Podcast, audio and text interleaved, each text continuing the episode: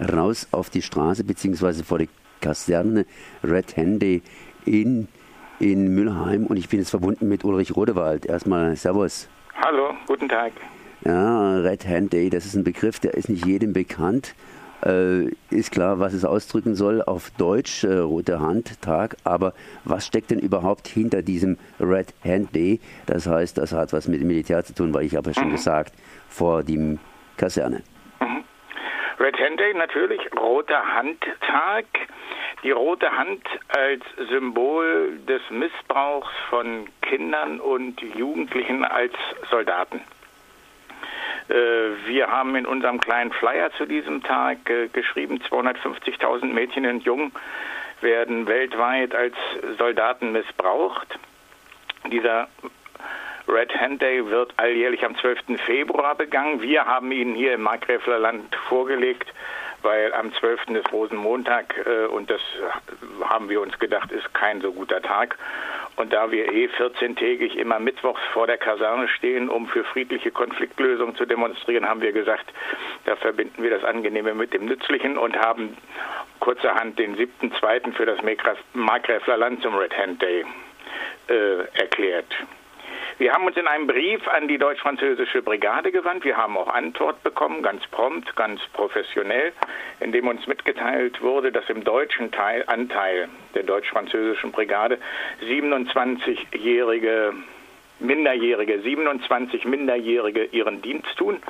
Und wir werden heute an diesem Tag für diese 27 Minderjährigen jeweils eine rote Hand vor der Kaserne auf eine Schnur aufreihen, um dies zu dokumentieren, einmal um die Anzahl zu dokumentieren und um unseren Protest gegen diesen Missbrauch von Minderjährigen vorzutragen. Du hast es gerade gesagt, 27 Minderjährige machen in der deutsch-französischen Brigade Dienst. Wie sieht es konkret aus? Das sind, glaube ich, 17-Jährige, oder? Genau, das sind 17-Jährige. Äh, wenn man zu diesem Thema googelt, wird man sehen, dass der Red Hand Day von äh, äh auch äh, distinguierten äh, Politikern äh, befürwortet wird, sie sich dafür einsetzen. Herr Rüttgers beispielsweise von der CDU, Frau Wiczorek-Zeul hatten 1999 sich noch dafür stark gemacht, äh, dass es ein Verbot geben werde, für Minderjährige in der Bundeswehr Dienst zu tun. Davon ist heute überhaupt nicht mehr die Rede. Im Gegenteil, die Bundeswehr hat große Probleme, Soldaten und Soldatinnen zu rekrutieren. Und deshalb setzt man hier schon auf das ganz, ganz frühe Alter. Äh, in der Bundeswehr selbst machen inzwischen über 2000 Minderjährige ihren Dienst.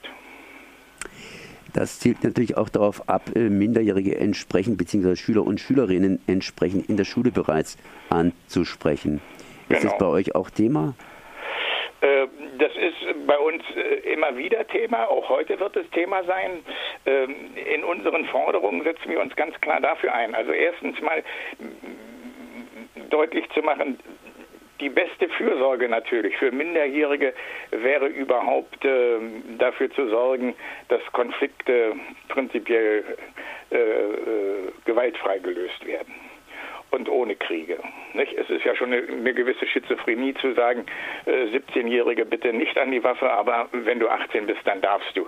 Ähm, aber das ist die Politik der kleinen Schritte, der wir uns da auch angeschlossen haben. Aber wir wollen schon auch auf diese Lücke sozusagen in der Argumentation hinweisen und deutlich machen, äh, dabei darf es natürlich nicht, nicht bleiben, äh, zu sagen, Kinder und Jugendliche führen keinen Krieg mehr, sondern nur, nur junge Erwachsene.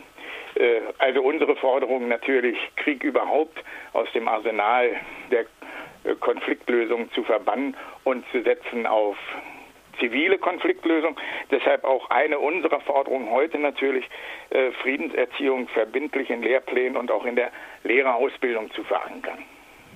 Eine andere Frage, beziehungsweise um das Ganze anzuschließen, weißt du, ob Deutschland und Frankreich das mit den Minderjährigen unterschiedlich handhaben, ob es da irgendeinen gravierenden Unterschied gibt oder machen die das im Großen und Ganzen gleich oder ähnlich? Es ist gleich oder ähnlich. Also es gibt hier in, in Frankreich werden die hm, Jugendlichen 16-jährig, das ist bei uns ja auch sozusagen schon im Vorfeld äh, wehrtechnisch erfasst Frankreich hat ja auch äh, die Wehrpflicht ausgesetzt, ebenso wie Deutschland. Und auch von den Altersangaben ist es ganz ähnlich wie in Deutschland. Hm. Was habt ihr heute konkret geplant? Um 16 Uhr trefft ihr euch vor der Kaserne. Die Witterung ist nicht so, aber Die Witterung ist nicht so, auch also wir rechnen jetzt nicht mit, mit, einer, mit einer großen Beteiligung der Bevölkerung, vielleicht mit einer etwas kleineren.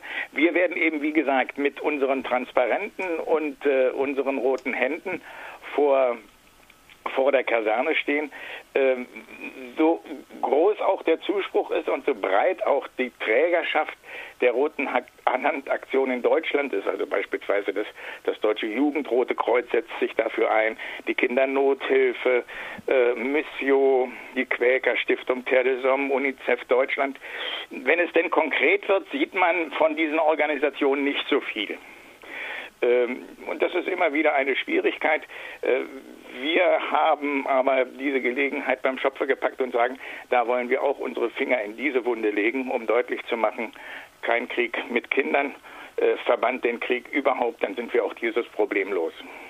Okay, dann wünsche ich euch hier Erfolg und äh, um 16 Uhr wird der Red Hand Day in Mülheim hier im Markgräflerland begangen vom Markgräfler Friedensrat vor der Kaserne. Merci. Genau.